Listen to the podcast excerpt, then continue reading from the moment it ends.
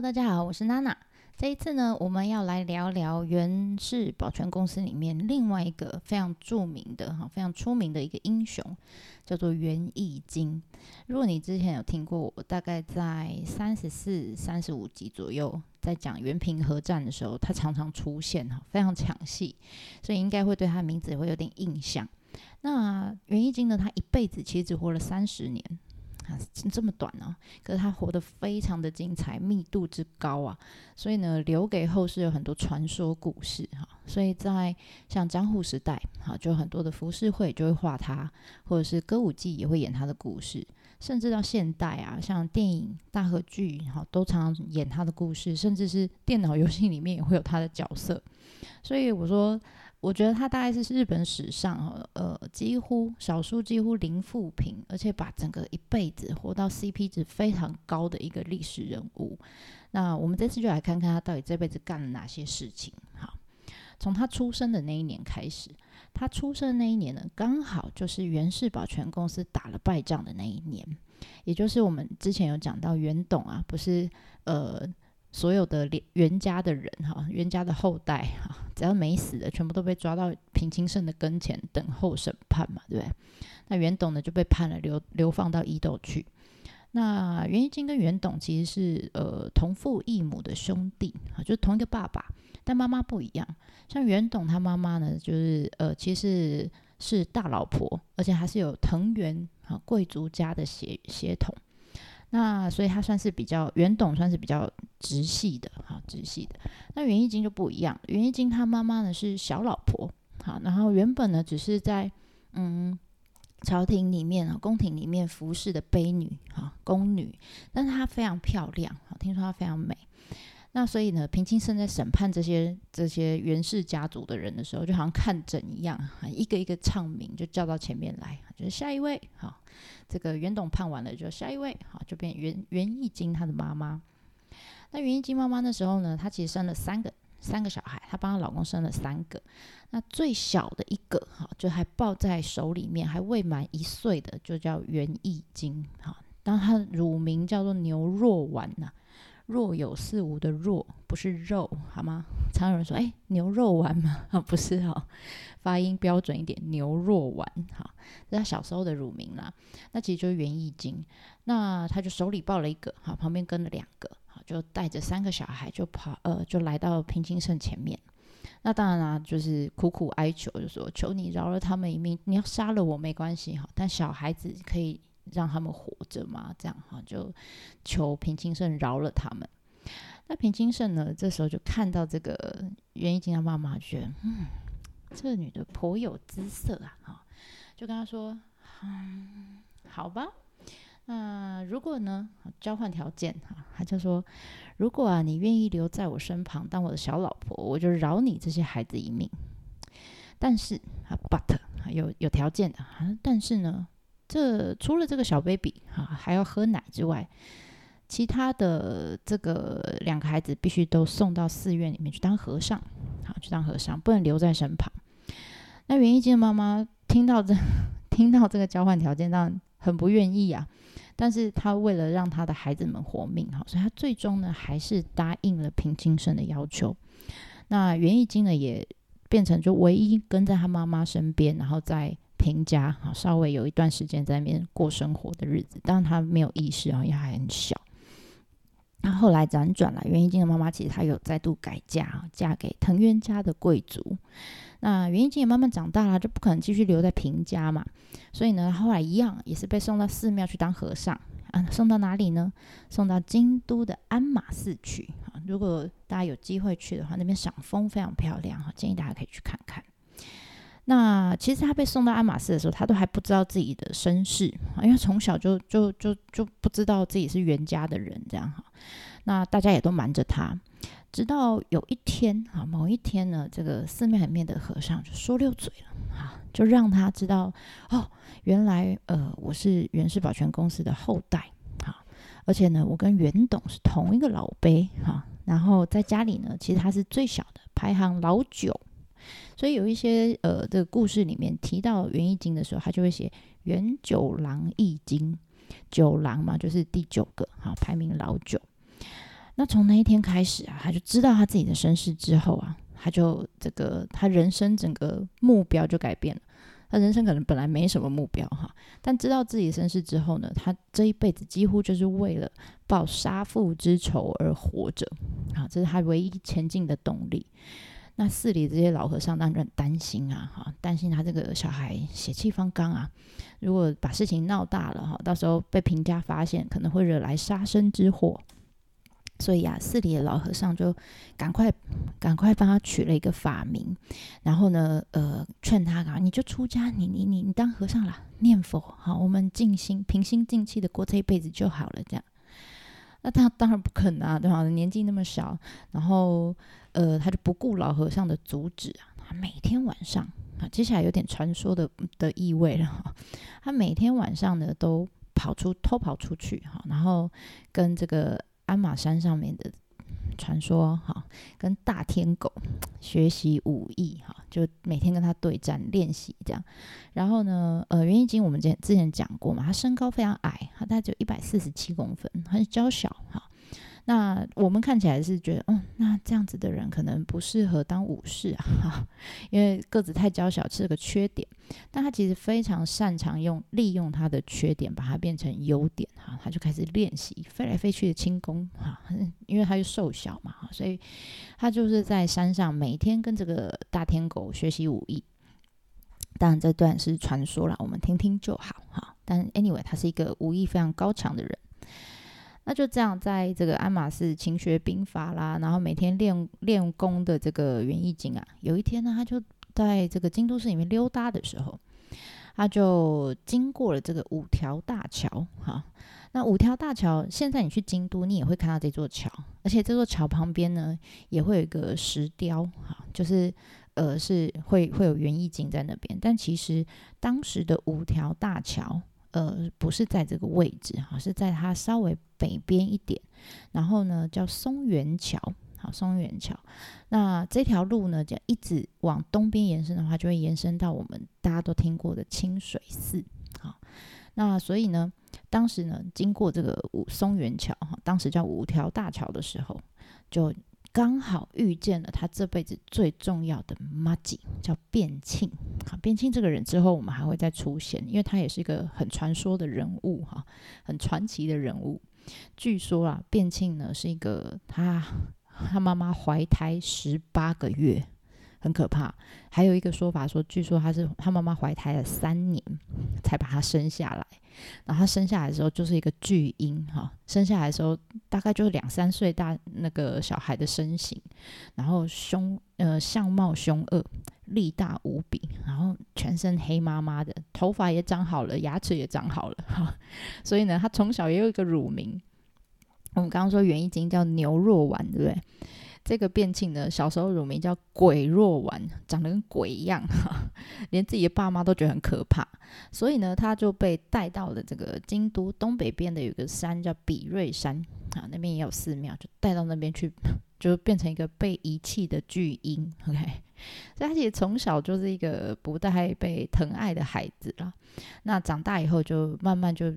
你知道个性当然会受到影响啊，就很易怒啊，很暴躁，动不动就是要跟人家干架，动刀动枪这种个性，而且加上哈他的身高，听说啦哈也是传说好吗？听说有两百零八公分，这个身高在现代来看也是非常可怕的巨人，对不对？好，所以他根本就是当时的人间凶器哈，大家看到他走过来都直觉就是躲得远远，他根本不用出手哈，大家就闪边了这样。那相反的，这个袁义经啊，就是一个相貌堂堂，然后很清秀、很清瘦的一个这个俊美型的美少年，这样。那于是这两个人就在桥上这个相遇了哈。那卞庆呢，每天呢他没事就在五桥大桥上面闲晃，那看人不顺眼就找人家干架，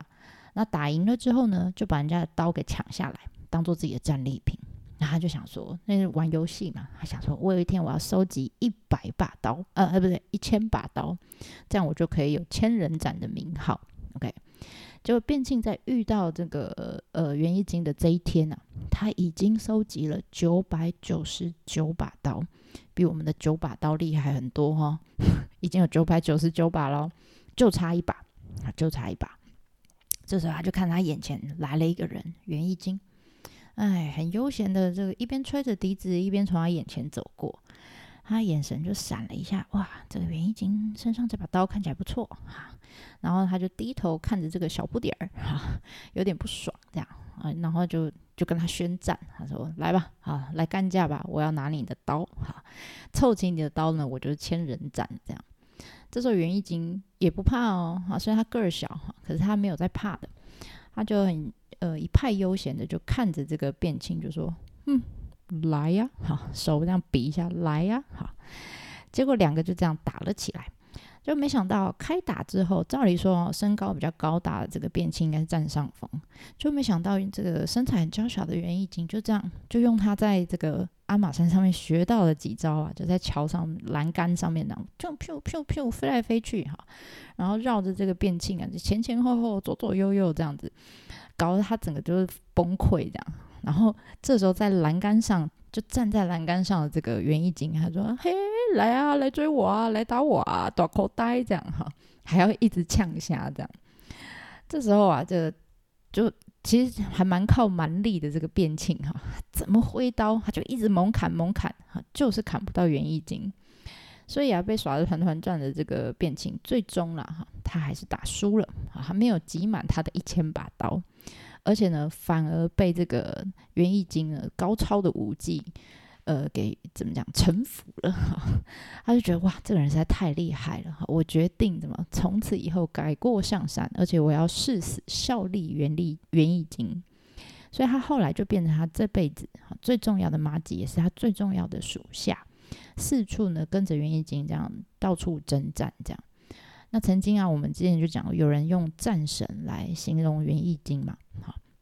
那这个忠心耿耿啊，一辈子跟随他的这个大口呆，我们叫变庆哈，就有人用战鬼来形容他。那这个在战场上的这个一神一鬼哈，他们就在五条大桥上面就不打不相识，好，后来就变成马吉。其实到一元一经断气之前啊，你都会一直看到变庆 always 都在他的身旁，好，常常出现。所以这个人之后还会在他的故事里面出现，我们之后还会讲到。那我们把话题回到袁义经身上哈，因为我们刚刚讲说满脑子都想要报杀父之仇的袁义经哈。呃，老和尚一直叫他当和尚嘛，出家这样。那他当然不要啊，哈，所以最后呢，他呃决定他就要离开鞍马寺。那这时候他就在他妈妈改嫁之后的那个继父的引介之下，哈，因为我们说他是藤原家族的人嘛，哈，贵族的人，就在他引介之下呢，就辗转就到了澳洲这个地方，哈，去投靠当地的老大叫藤原秀恒。那澳洲这个地方不是我们想象现在的那个澳洲，哈，他没有出国，哈还在日本哈。澳洲就是今天日本的东北地区这一块，就是那个三一大地震那一块啦。OK，那呃那个时候在。东北哈，在澳洲这个地方掌权的老大哥呢，就是藤原家族。那但是这个藤原家族跟京都的藤原家族到底有没有关系？其实这个在历史上还是有一些争议在的。那 anyway，但是它就是很明确是在东北这一块发展起来的。所以呃，这一块的藤原家啊，在东北这一块的藤原家呢，他们就呃给了他一个特别的名称，叫澳洲藤原氏。那澳洲的这个地方呢，当时是产盛产金沙啊，金黄金。那所以其实他们这个澳洲藤原氏是一个财力非常雄厚的一个家族，而且他们也知道哈，远在京都哈，这首都的京都里面呢，刚好这个时候就是乱七八糟，因为有平家、有源家、还有天皇家、还有藤原家，反正搞得乱七八糟。所以藤原氏啊，他很会做人哈，那个 EQ 非常高。他就是不想要这个跟这些人淌浑水哈，他不想要加入这场战局里面，所以他就是没事呢，就送个哦什么不多，就是黄金最多，对不对？我没事送个黄金给你们哈，每家都送哈，藤藤呃平藤原家也送，皇室家也送，然后没事嫁个女儿跟你通婚一下，那尽可能呢，我就是保持中立，我不表态，我也不参与，我不管你们，你们也不用管我哈，那就尽可能不要惹是生非。那这个时候哈，打成一团的这个袁家跟平家，对他们来说，这澳洲藤原氏算是第三方势力嘛？他们的存在其实是有一点碍眼哈，但是呢，碍于眼前呢，刚好平家跟袁家在互干嘛，所以根本没有时间去理这个澳洲藤原氏。那同时也怕说，如果他真的加进战局哈，他如果跟呃自己的敌人站在同一方，那就完了。好，所以其实呃平家跟袁家也是一样，就是尽可能不要跟澳洲藤原家有一个太深的交集，就保持一个适当的距离，不会太好，但是也不会太对立这样。所以呢，当时的状况就是平家、袁家，然后还有一个是澳洲藤原家啊，三个势力刚好三强鼎立这样。但是你知道，这样子很平衡的状态呢，就在袁义经来到澳洲的这一天开始慢慢瓦解了。据说那个时候，澳洲藤原是这个老大哥啊，叫藤原秀恒哈，在袁义经，因为他被引介来澳洲嘛，啊，听说袁义经要来，他想说，哇，这个人，哎，听过哈，好像是人家老大的最小的儿子这样哈。那听说他要来之前呢，还有一天晚上就梦做梦啊。梦见了黄金鸽子飞来了，那黄金当然就是澳洲盛产的金沙嘛。那鸽子是什么呢？鸽子是呃原氏保全公司他们的呃祖先神世神哈，叫八幡神的使者哈。所以藤原秀很觉得哇。这是一个很好的吉梦啊，大大好的梦，这样哈，所以他相信说，哎，那园艺经就可能就是这个黄金鸽子啊，哈，所以他只要飞来的话，就就可以为这个澳洲藤原氏带来好运，而且这孩子将来一定会成大业哈。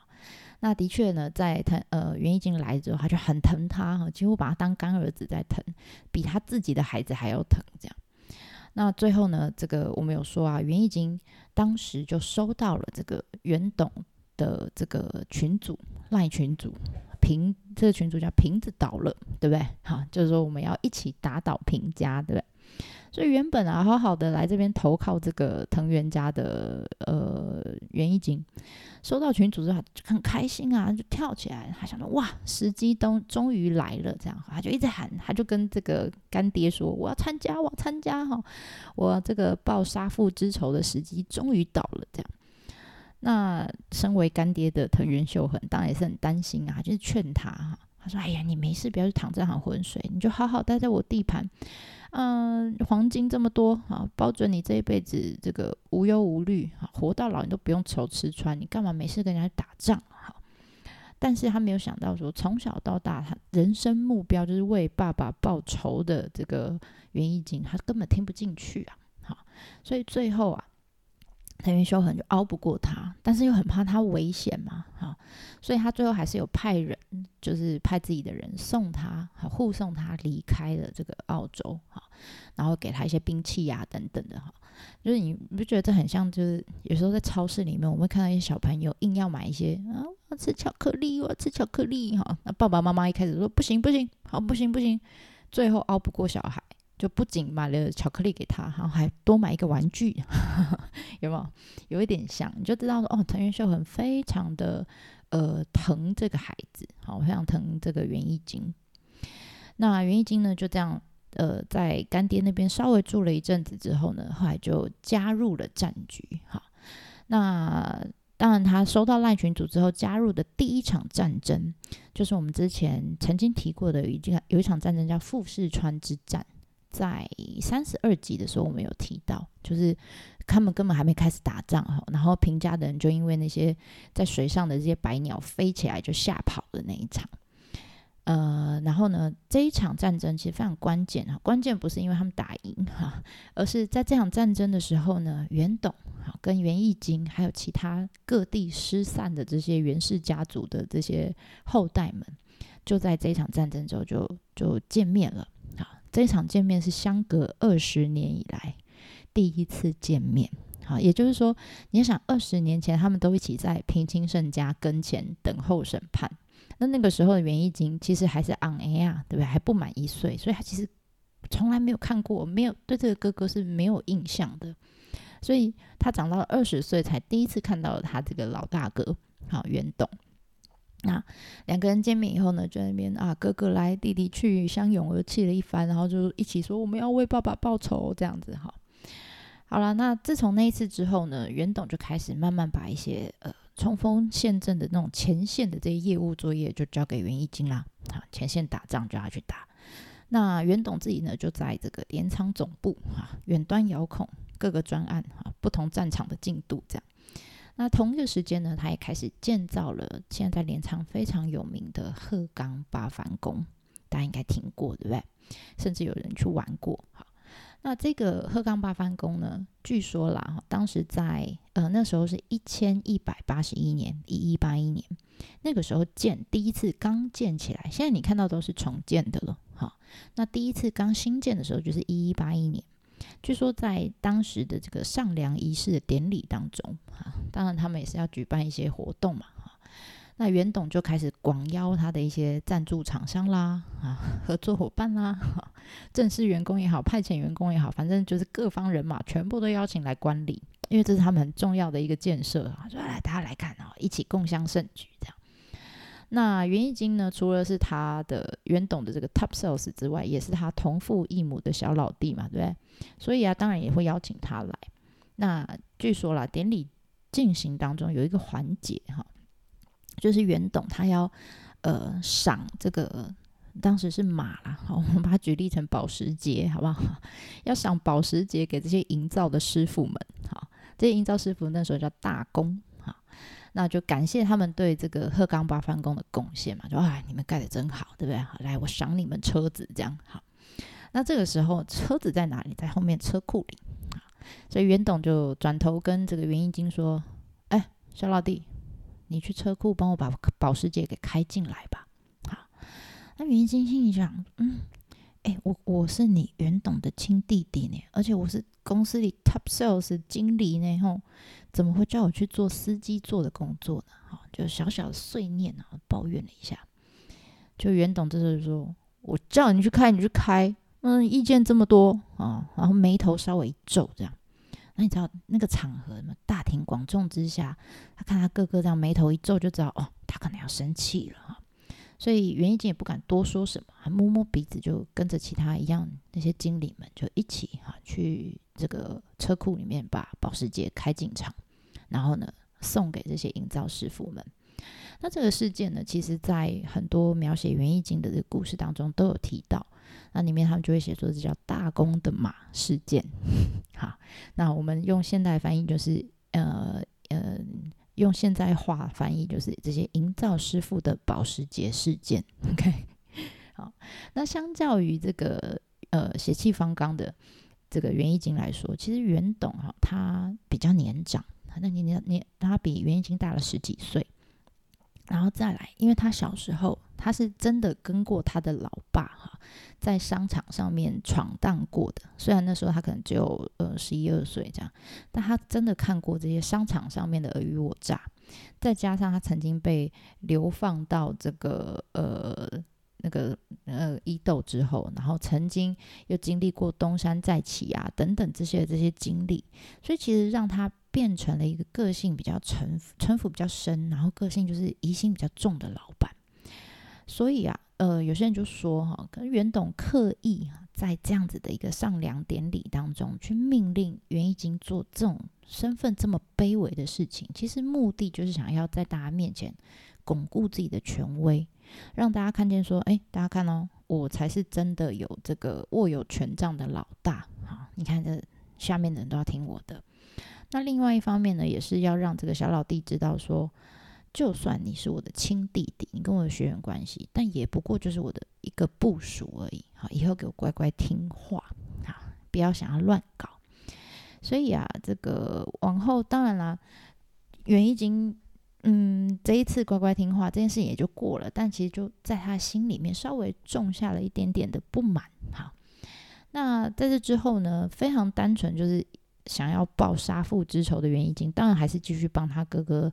在这些呃元平和战啊各个战争当中痛宰这个平家的人。那经过这样一次又一次的这个征战之后，袁一金的名号其实慢慢哈开始传开了，甚至传回到京都，然后变成一个大红人。大家听到袁一金就哇英雄这样，甚至在最后一次啊把所有的平家人呢都逼死，全部都跳海之后。我们之前讲过这个谭之浦之战，对不对？那大胜这场战争大胜之后啊，就连这个当初发包就是厂商发包厂商的这头头叫后白河先生，后白河法皇哈，当然也是对他赞赏有加，然后就开始给他很多的官位哈，我念几个哈，呃，听起来有点复杂的官位，但其实没有那么复杂，比如他给了叫左卫门少尉，anyway，他就是一个中央的官职。然后减妃为使，呃，相当于现在大概警政署署长哈，呃，九州跟四国的地头，诶，这个就大概就是我们地方的一些征税机关的主管，有钱可以 A 的那种哈。Anyway，这些官位啦、头衔全部都给他，就送礼哈，送给袁义经。那这时候性情很单纯的袁义经，他也没想太多，他想说哇，我这个报杀父之仇的同时，还有。礼物跟糖果可以拿，天底下哪有这么好的事情？我干嘛要拒绝，对不对？所以啊，你看这这有一点点像很多公司里面，我不知道你们的公司里面有没有，有一些人就很会做事，但他不会做人，对对？因为袁已经完全忘记了，他还有一个远在镰仓的这个呃老大哥袁董啊。这时候袁董已经气炸了，而且袁董身旁一些亲信就不断的跟他咬耳朵，他说：“哎呀，老大，你看，哎呦。”这个袁义经哦，你亲弟弟虽然是你亲弟弟啊，但你看他有跟你请示过吗？他这样直接收下这个发包公司的礼物啊，还被他们聘去做官了哈，根本没有把你放在眼里。你说这不是踩在您头上是什么呢？好，这些你知道，在旁边咬耳朵的这些亲戚就讲了一堆话，这样。当然啦，也有一种说法说，后白河法皇其实他根本就故意的。他就是故意把这些官位哈，把这些礼盒送给袁义经，因为他就想要借这种方式来挑拨两个兄弟，分裂他们，以免呢这个袁氏保全公司跟之前的平家一样，越来越壮大，然后越来越摇摆，然后威胁到皇室的地步。所以啊，从结果来看，我觉得后白河先生他成功了哈，因为袁董呢的确跟这个袁义经啊。不管是从我们刚刚讲保时捷事件哈，一直到后来后白河先生赏官哈，这些事件连续发生之后，这两兄弟终于啊，在成功报了杀父之仇之后，就开始吵起来了。好，那当然因为 碍于篇幅的关系，后面的故事哈，两个兄弟怎么撕破脸啊，我们之后再来看，好，之后再来看，我们下集再见啦，对我马丹尼。